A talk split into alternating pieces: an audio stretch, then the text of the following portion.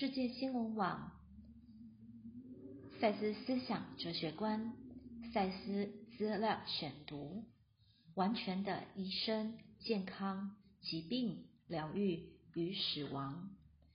你们的医学技术也许能帮你征服一个又一个疾病，但有些病事实上是那些被那同样的技术所引起的。当你们做心脏移植或打击一个又一个的病毒时，你会觉得非常有效率。但所有这些只不过让人死于也许其他尚被征服的疾病罢了。根据内在的指挥及作用方式，当人们准备好时，就会死。不管有什么医学治疗。一个准备好要死的人就会死。强调的，一个想要活的人会抓住最微妙的希望而反应。健康的动力学与预防接种毫无关系。他们是住在每个人的意识里。以你们的说法，他们是被情绪、欲望及思想调节的。一个真正的医生无法是科学性的、客观的，他无法把他自己与病人的实相分离。反之，通常医生的话及所用的方法，真的使疾病和病人自己分开了。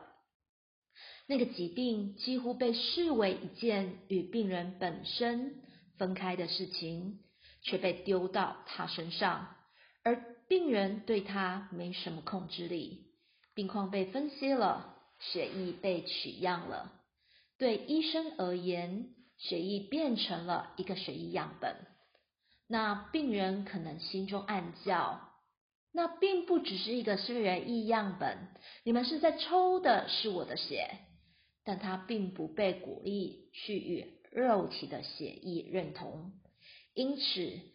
即使他自己的血液仿佛也变得陌生了起来。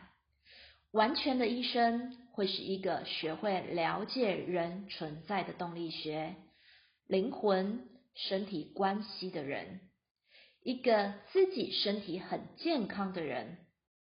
不快乐的人无法教你快乐，病的人无法教你健康。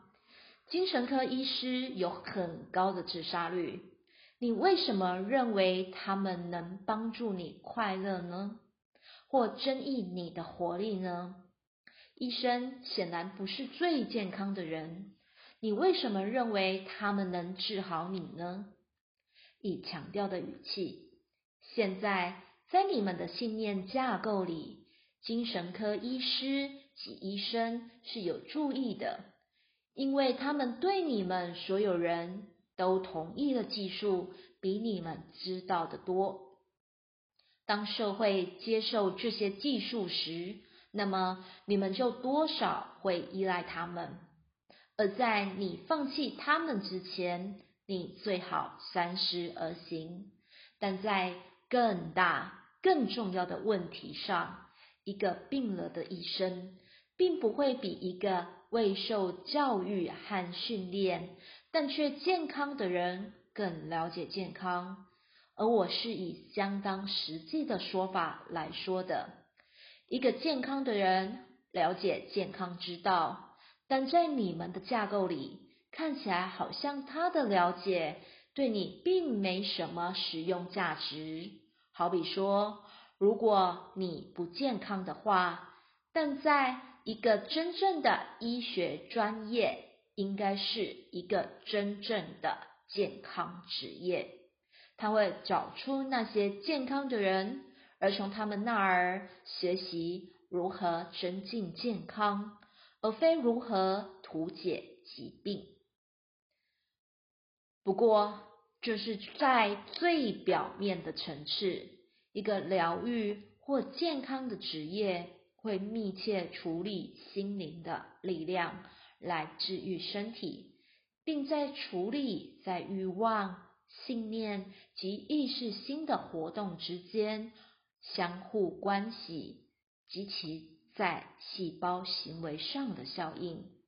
未知的实相，不论未知与否，它都是你们正在处理的东西。摘自《未知的实相》卷一第七百零三节：完全的一生，健康、疾病、疗愈与死亡。赛斯文化出版。